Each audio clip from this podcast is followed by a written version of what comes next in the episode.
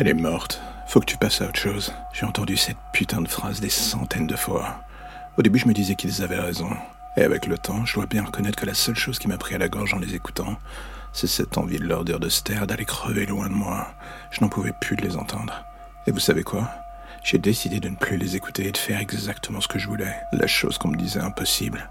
Lui donner une seconde chance, la faire revenir. La beauté de la chose quand on est médecin et qu'on finit par connaître le corps de ses victimes, ses limites, et les boutons où on peut appuyer pour se permettre d'atteindre des limites euh, inavouables. Je voulais la faire revivre.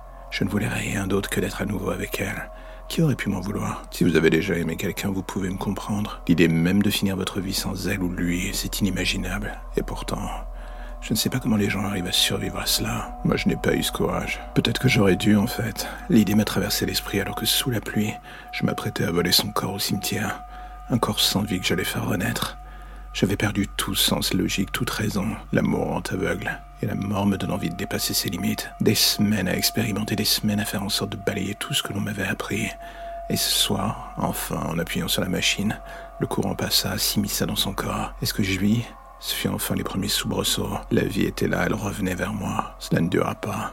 Et je luttais pour maintenir le lien. Cela me prit du temps, et parfois bien plus que mon énergie. Mais cela finit par fonctionner. Et là, soudain d'un coup, je la vis.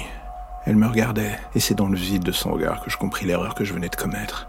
Cette chose n'était pas ma femme, cette chose n'était plus ma femme. Ce n'était rien, à part un monstre à qui j'avais ouvert les portes du monde des vivants. Et alors que les chaînes la retenaient, je vis son incompréhension se transformer en rage de plus en plus violente, et tout l'amour que j'avais mis dans un coin de ma tête, que je gardais pour elle dans l'espoir de la revoir, s'évanouit aussitôt. Ses hurlements me glacèrent le sang, il y avait de la douleur se mélangeant à une haine féroce. Et ce qui me terrifia au plus profond de moi était que je compris sans mal que cette haine était dirigée vers moi et personne d'autre. Elle me haïssait pour ne pas l'avoir laissé mourir, lui avoir infligé de revenir sous cette forme. Et désormais, je ne pouvais que la comprendre malheureusement. Mais il était définitivement trop tard. J'étais devenu un monstre à ses yeux.